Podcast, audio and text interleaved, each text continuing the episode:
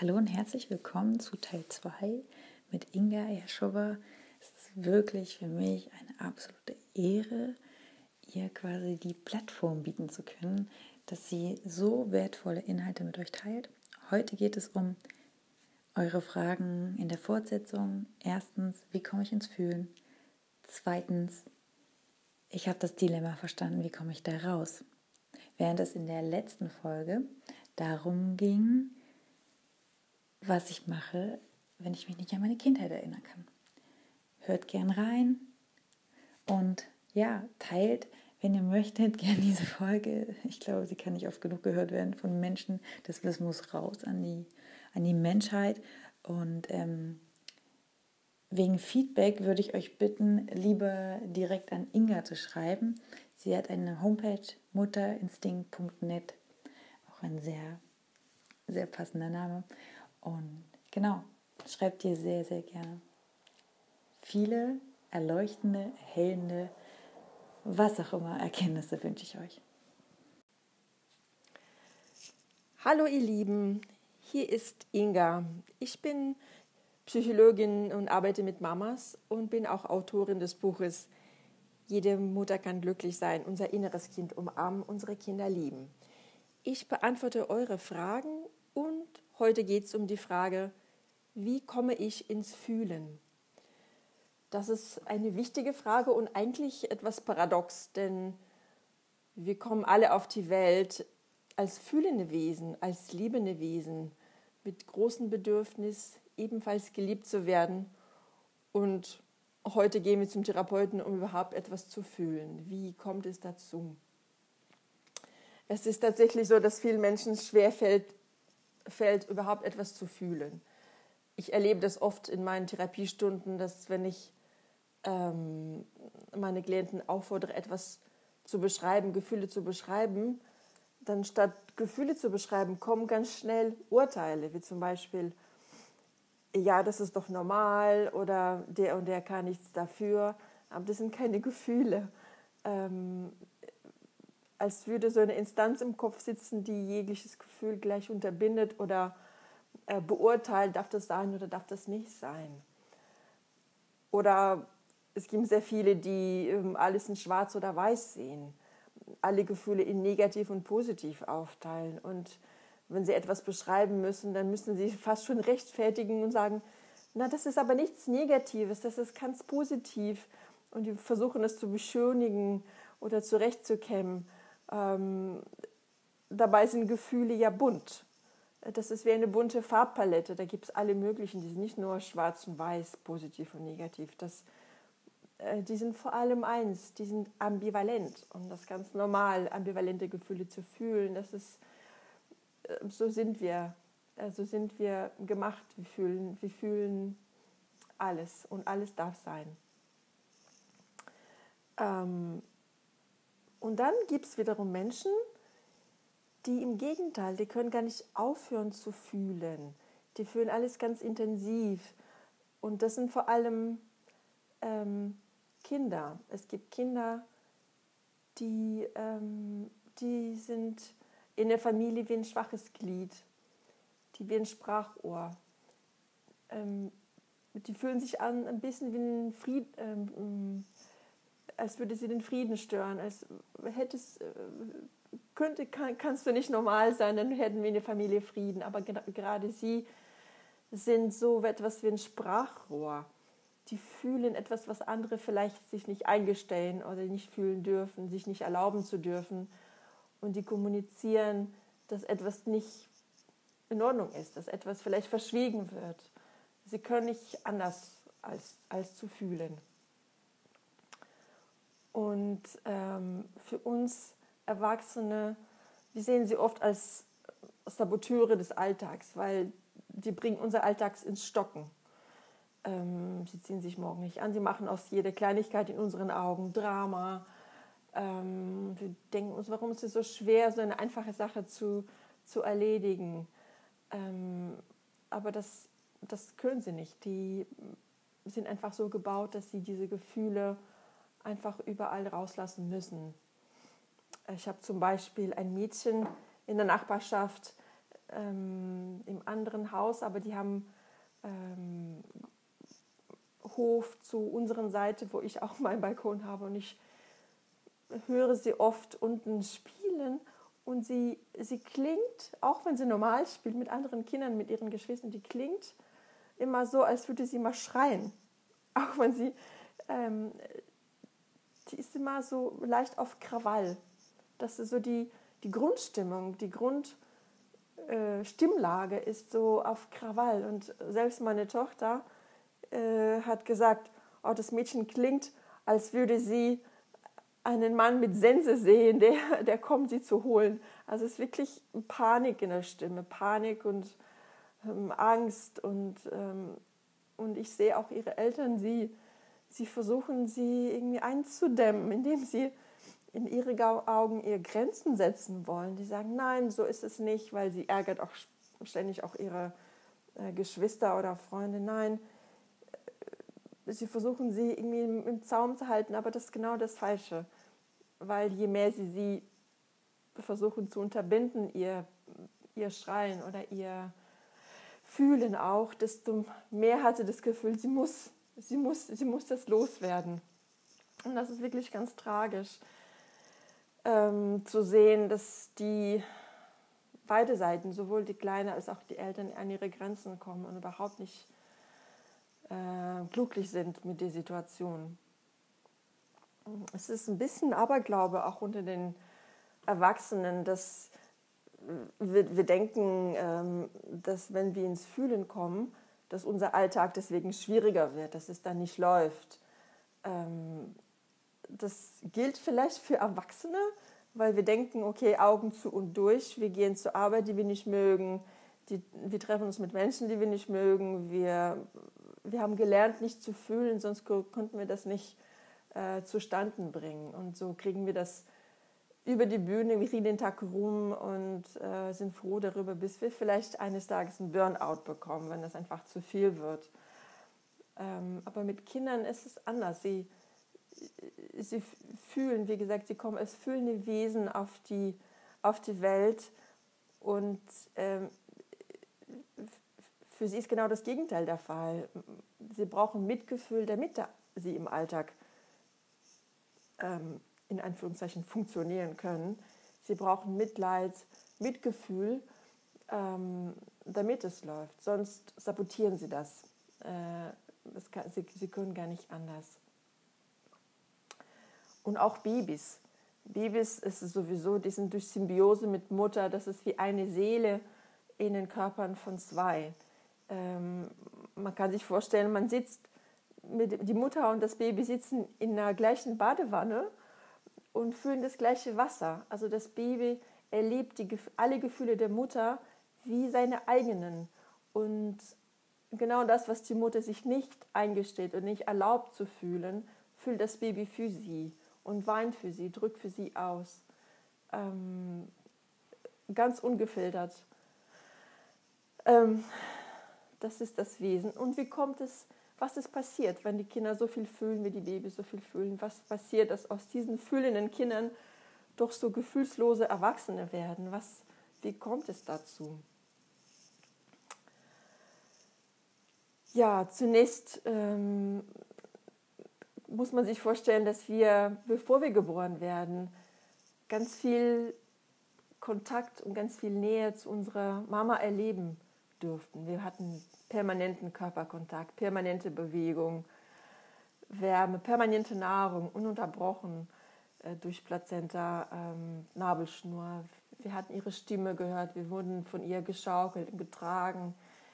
Ähm, und dann nach der Geburt erwarten wir, dass, dass die gleiche Lebensqualität weitergeht. Das ist permanente Bewegung, permanentes Tragen, permanenter Körperkontakt und Wärme und Herzschlag ähm, permanente Nahrung und natürlich findet das nicht statt.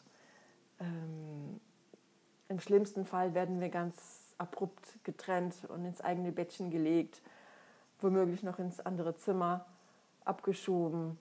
Das ist für, für Neugeborenes, das ist, eine, das ist eine Verletzung, eine ganz starke Verletzung, weil ohne Körperkontakt fühlen wir uns wie im freien Fall. Das ist ähm, unmöglich. Wir weinen und je nachdem, ob einer kommt oder ob wir weinen gelassen wurden, ähm, lernen wir, dass unsere Gefühle ähm, keine Bedeutung haben. Und wir, um nicht zu leiden, um nicht zu leiden, lernen wir uns unsere Gefühle, unser Empfinden einzufrieren. Das ist ganz tragisch. Wir resignieren und fühlen nichts und trauen uns später nicht, unsere Gefühle zu äußern. Im Kleinkindalter ist es so, dass uns viele Gefühle abgesprochen werden. Wenn wir uns zum Beispiel hin, wenn wir hinfallen oder uns stoßen, uns wehtun, dann sagen Erwachsene oft, ach, nichts passiert. Ähm, sie meinen natürlich, es ist nicht schlimm und die wollen, dass, äh, dass es wiederum der Alltag weiterläuft, dass wir uns schnell beruhigen, aber die bewirken und wissen, dass, dass das Kind fühlt auf eine Seite Schmerz, es tut ihm weh, und auf der anderen Seite sagen Erwachsene, es ist nichts passiert. Und das kommt zu so einem Konflikt. Okay, ich fühle etwas, aber Erwachsene sagen, es ist nichts. Und deswegen tragisch ist, dass die Kinder da eher den Eltern glauben, den Großen glauben. Und dann lernen sie daraus, okay, meine Gefühle sind nichts. Meine Gefühle haben keine Bedeutung wieder. Ich lerne darauf nicht zu achten. Wir verlernen, so, so trennen wir uns nach und nach von unseren eigenen Gefühlen und missachten sie später. Wir glauben dem, was Erwachsene sagen und verlieren unseren inneren Kompass, unsere Empfindlichkeiten, werden unempfindlich und laufen so durch den Tag. So kommt es dazu, dass wir später gar nichts mehr fühlen und gar nichts mehr empfinden. Und später wissen wir nicht, was wir nach der Schule machen sollen, weil wir auch unsere Talente nicht, nicht mehr spüren, unsere Begabung nicht mehr spüren, unsere äh, Berufe nicht mehr spüren. Wir tun, was, was die meisten tun, was gerade angesagt ist, was gefragt ist. Und, und so zieht sich das immer weiter, bis irgendwann unsere Kinder kommen und wieder ganz fühlende Wesen sind und uns vor Augen führen, was wir nicht mehr können. Und wie kommen wir heute wieder ins Fühlen? Das war ja die Frage. Und das ist ähm, natürlich genau die Aufgabe, die alle Therapeuten und Psychologen mit ihren Klienten in, in langwierigen Arbeit ähm, wieder versuchen hinzubekommen. Das ist natürlich nicht über Nacht wieder das, was wir schon lebenlang aufgegeben haben. Es ist nicht über Nacht wieder gewonnen. Das ist, ähm, das ist schwer. Das ist wirklich schwer. Und der Weg äh, geht wieder über unsere Kindheit. Also wir müssen zuerst das Kind fühlen, was wir einmal gewesen waren. Und ähm, was ich mit meinen Klienten mache, wir machen Zeitreisen. Das ist so, was wir in der meditative Zeitreise ähm, von mir geführt. Wir ähm, finden eine Situation aus der Kindheit, die wir noch einmal durchleben. Und hier hilft es, konkret zu werden, diese, diese Situation wie in der Zeitlupe zu durchleben, konkret zu beschreiben, Schritt für Schritt, was da geschehen ist und die Gefühle, was wir gefühlt haben, äh, nochmal zu spüren. Ähm, und oft, äh, das ist, ein, das ist eine erstaunliche Entdeckung, machen wir eine erstaunliche Entdeckung, dass die Gefühle eigentlich gar nicht weg sind. Wir können dadurch diese Zeitreisen nochmal spüren, und nochmal entdecken, was wir eigentlich gefühlt haben. Was wir, das, die gute Nachricht, die Gefühle sind nicht weg, die sind nur verschüttet, die sind verborgen, die sind ein bisschen zur Seite geschoben, aber die sind nicht weg. Die, man kann sie wieder erleben, man kann sie wieder entdecken. Und eigentlich laden unsere Kinder uns auch jeden Tag dazu ein. Ähm, es hilft ähm, zu benennen, was da passiert zu beschreiben zunächst, was da passiert in dieser konkreten Situation. Und durch die Beschreibung, durch das Konkretwerden, ähm, können wir wieder an unsere Gefühle rankommen. Und genau das Benennen hilft auch unseren Kindern, ihr inneren Kompass zu behalten, ihre Gefühle, ihre Empfindlichkeit zu behalten. Wenn sie nächstes Mal, wenn sie hinfallen oder wenn ihnen was passiert, dass wir nicht sagen, es ist nichts oder es ist schon nicht schlimm, doch, für das Kind ist es schlimm. Es ist wichtig für das Kind, es zu benennen, was, was passiert ist. Tut es dir weh? Du hast dir weh getan? Äh, hast dich erschrocken? Und so lernt das Kind das, was es empfindet und was es von außen hört, dass es übereinstimmt. Und so lernt das Kind auf seine Gefühle zu achten, sie wahrzunehmen, sie ernst zu nehmen. Und so wird es später ein fühlender Mensch sein. Und das ist was Wertvolles und sehr Schönes. Ähm, aber natürlich mit Fühlen ist es so, ähm, ist es auch, ähm, man kann entweder alles fühlen oder nichts. Es ist, zu fühlen ist es auch eine Entscheidung und das hat auch Konsequenzen. Also wenn ich mit äh, meinen Klienten arbeite und sie lernen immer mehr lernen zu fühlen und ihre Gefühle immer mehr entdecken, dann fühlen sie plötzlich zum Beispiel, dass sie ihre Arbeit gar nicht lieben, die sie seit 10, 15 Jahren bereits gemacht haben. Oder sie fühlen plötzlich, dass der Lebenspartner, mit dem sie zwei Kinder haben, ähm, vielleicht nicht der Mensch ist, mit dem sie den Rest ihres Lebens verbringen wollen.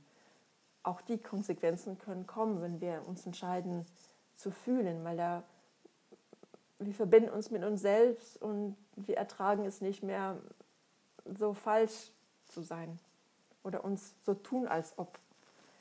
Ähm, oder wir fühlen mit fremden Kindern. Ich gehe zum Beispiel durch den Supermarkt und ich sehe ein Kind äh, im Buggy ähm, und ich, mir reicht nur ein Kind, zu, ein Blick auf das Kind zu werfen und ich weiß, okay, das leidet fürchterlich, ist ganz arm dran und man fühlt sich wie Mutter Teresa und man möchte am besten der ganzen Welt helfen, aber man kann es natürlich nicht. Man sieht plötzlich ganz viel Leiden um, in der Welt, ganz viel Leiden um sich herum und man kann nichts tun. Das ist auch die Konsequenz äh, des Fühlens. Und was uns natürlich, was, was ich euch sehr ans Herz legen möchte, was euch hilft zu fühlen, ist mein Buch, was ich geschrieben habe. Das ist genau das Buch, was zum Fühlen einlädt. Das ist kein Buch, was sagt, wie man es richtig macht. Davon gibt es schon so viele. Alle Bücher erzählen uns, wie wir es richtig machen, aber wir wissen es eigentlich schon. Wir wissen, wie es wir richtig machen, aber wir schaffen es nicht, ähm, weil so viel in uns dagegen arbeitet. Und mein Buch ist anders. Es sagt nicht, ähm, wie wir es richtig machen, sondern es beschreibt ganz viele Gefühle, es benennt ganz viele Gefühle. Ähm, und das hilft, unsere Gefühle besser zu erkennen. Wenn wir die richtigen Worte lesen, die richtigen Wörter, Worte hören, dann fühlt sich das stimmig an, dann, dann ist es so ein Aha. Ach, das ist das Gefühl, was ich so diffus gefühlt habe im Wochenbett zum Beispiel. Ach, das ist das Gefühl ach, das geschieht mir. Äh, das bringt uns, das resoniert mit uns. Und das fühlt sich stimmig an. Und so lernen wir auch wieder unsere Gefühle zu benennen und dadurch auch besser zu fühlen. Eine Mama schreibt zum Beispiel in ihrer Rezension zu meinem Buch, ähm, das Buch öffnet Mutteraugen und Herzen, ermutigt und tröstet es ist eine Bewegung, die unsere Gesellschaft braucht. Eine Erinnerung an unsere Instinkte, Ängste und Kräfte. Ein Buch, das hoffentlich weite Kreise zieht. In dem Sinne, meine Lieben, sage ich Tschüss. Hier war Inga. Hallo, ihr Lieben. Hier spricht Inga Erschowa. Ich bin die Psychologin und arbeite mit Mamas und betreue sie vor und nach der Geburt. Ich bin Psychologin, Psychotherapeutin ähm, und auch Autorin des Buches Jede Mutter kann glücklich sein, unser inneres Kind umarmen, unsere Kinder lieben. Ich beantworte eure Fragen und heute geht es um die Frage, die äh, klingt so. Ich habe das Dilemma verstanden. Wie komme ich da wieder raus? Das ist auch eine schöne Frage. Das ist die Frage nach dem Heilungsweg was hilft uns auf dem Heilung zu heilen und was hilft uns nicht. Und ähm, ich habe etwas verstanden. Der Verstand, das Denken, es ist etwas, was uns sehr vertraut ist. Das ist unser sicherer Hafen sozusagen. Wir fühlen uns da sicher, geborgen, wir fühlen uns gut, wenn wir argumentieren. Wir können eigentlich praktisch alles begründen und Argumente für und kontra finden. Das ist sehr leicht, ähm, etwas zu rationalisieren. Das Denken äh, fühlt sich gut an. Da ist Gefühle zum Beispiel, sind Gefühle zum Beispiel schon so ein Fremdland, ein bisschen beängstigend, unsicher. Ähm, und wir sind so gut dabei zu denken, dass, dass wir schon selber glauben, was äh, alles, was wir da sagen. Und, aber dabei ist der Verstand doch mit Vorsicht zu genießen. Ähm, es kann uns auch täuschen, weil es passiert oft, dass wir unbewusst schon sehr früh ähm, Ansichten unserer Eltern übernehmen. Und das passiert ganz schleichend, ähm, dass wir heute nicht mit unserer Stimme sprechen, sondern zum Beispiel mit der Stimme unserer Mutter. Ähm, ein typischer Fall ist zum Beispiel nach der Trennung, dass wir unbewusst äh, mit unserer Mama Partei ergreifen, um sie zu unterstützen, wenn wir sehen, dass sie leidet und dass sie böse auf den Vater ist und dass wir da gleichen Ansichten entwickeln und auch selber glauben, dass er so ein ähm, dies oder jenes sei. Und dabei ist es ja nicht unserer, äh, unseren Gefühlen entspricht, sondern äh, die der Mutter. Und das ist ihre Perspektive, ihre ganz subjektive Perspektive. Deswegen, wir können nicht alles glauben, was wir heute denken. Äh, dennoch ist ähm, Verstand kann sehr nützlich sein, um gewisse Zusammenhänge zu verstehen. Zusammenhänge in der Familie zum Beispiel, im Zusammenspiel äh, verschiedener Familienmitglieder. Und dann ähm, haben wir etwas verstanden, wollen das ändern. Wir wollen, ähm, dass sich etwas bessert und versuchen das mit Willenskraft und merken, dass die, äh, dass die Willenskraft auch sehr machtlos ist, um Dinge zu, zu verändern. Ähm, ganz besonders äh, in Krisen oder im Stress. Da fühlen wir uns wie fremdgesteuert. Wir wissen ganz genau zum Beispiel, dass wir bestimmte Dinge unseren Kindern nicht sagen sollen. Das, und dann hören wir unsere eigene Stimme, als wäre das jemand anders, der spricht. Dass da kommt so eine Doppelung. Die eine Hälfte von uns hört uns selber Dinge sagen, die denken, mein Gott, wie kann ich das von mir geben? Also wir merken da schnell, dass die Willenskraft auch sehr machtlos ist, Dinge zu verändern. Also wir können das nicht allein aus dem Verstand.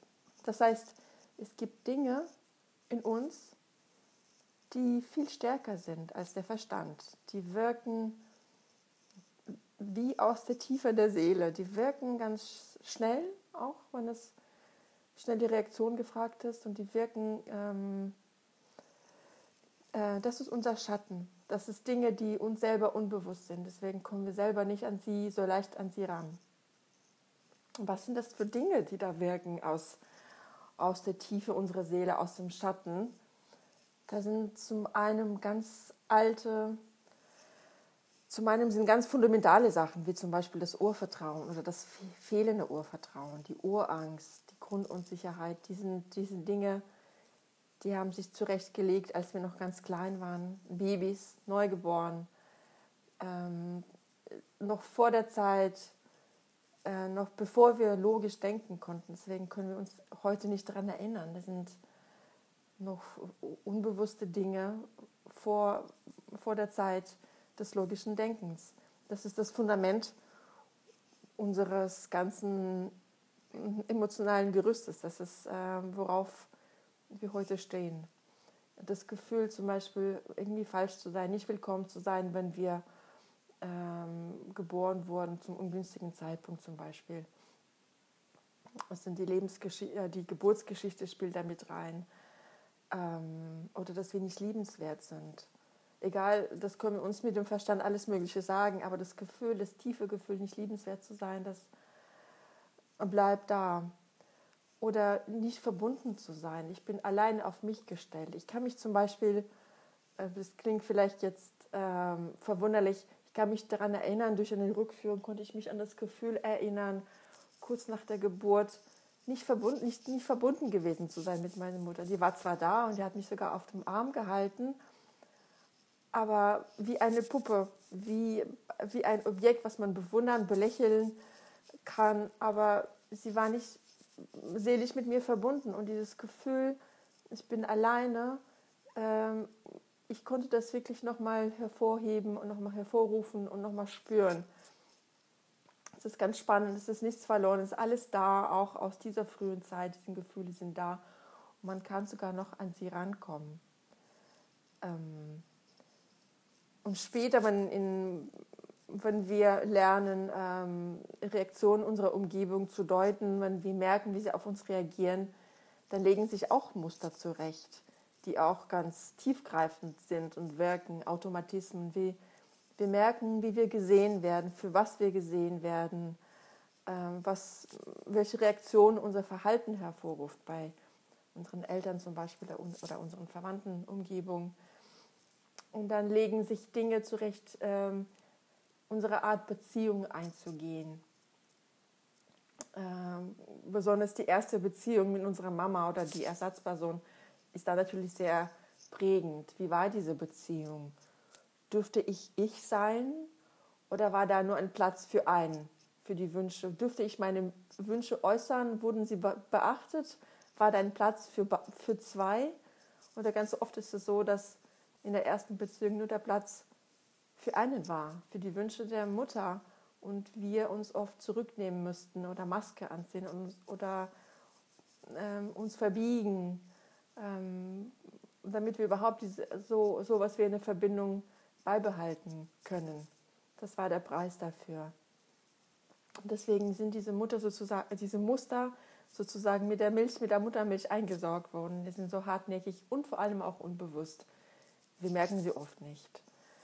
Ähm, und warum sind sie so hartnäckig?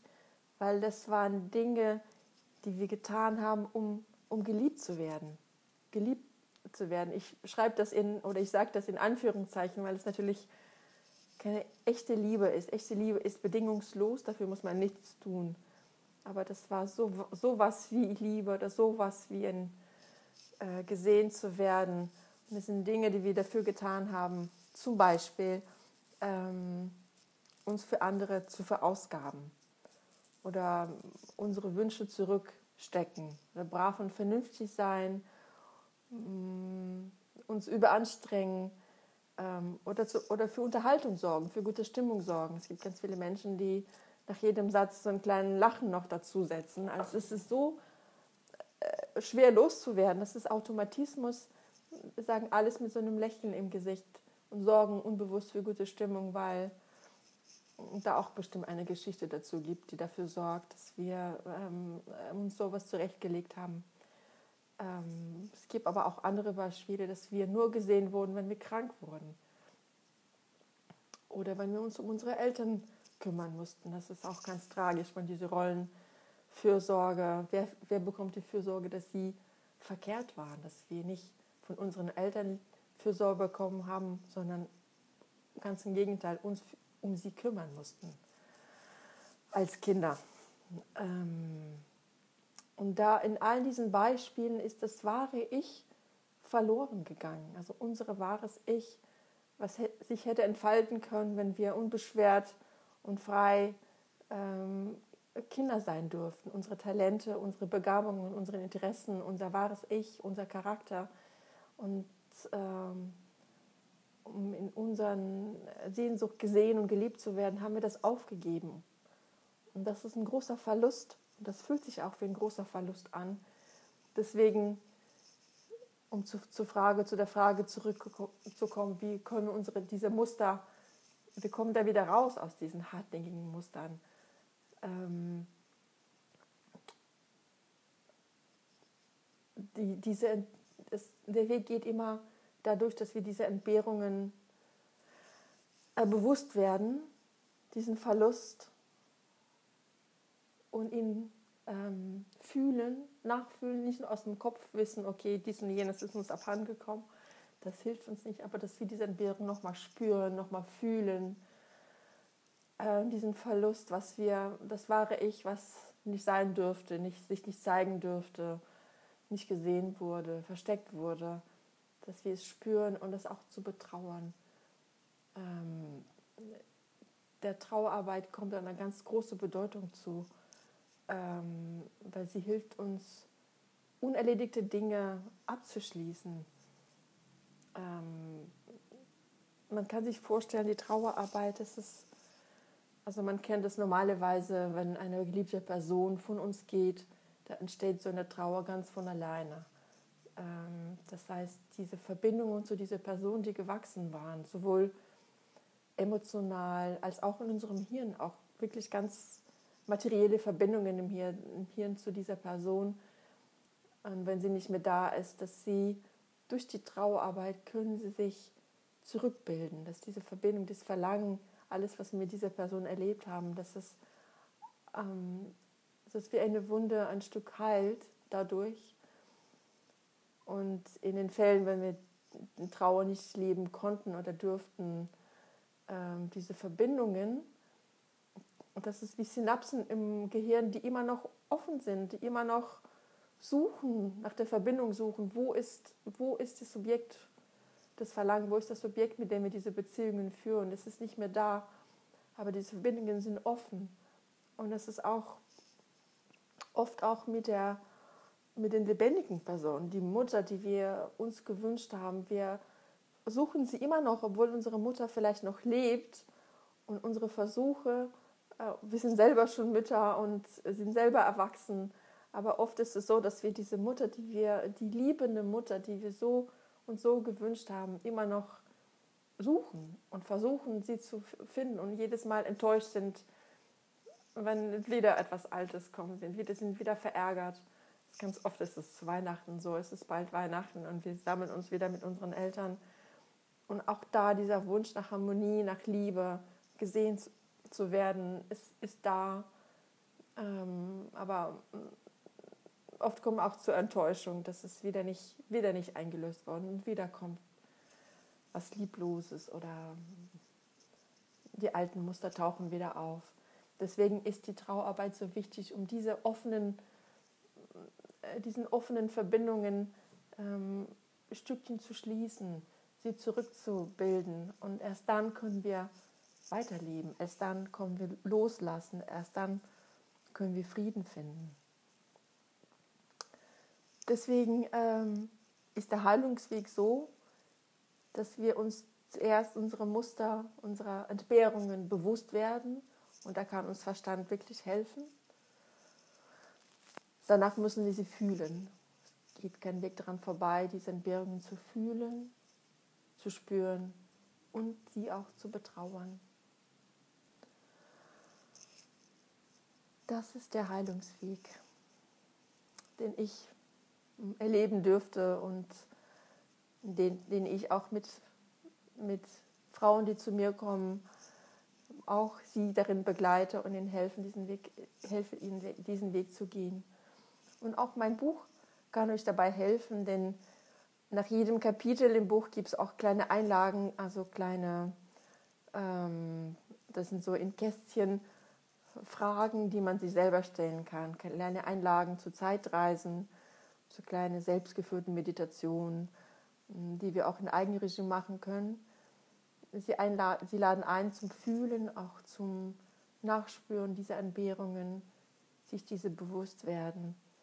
Aber auch nicht zuletzt sind im Buch auch viele Fallbeispiele ähm, von Menschen, die vielleicht auch ähnliches Schicksal erleben dürften wie wir.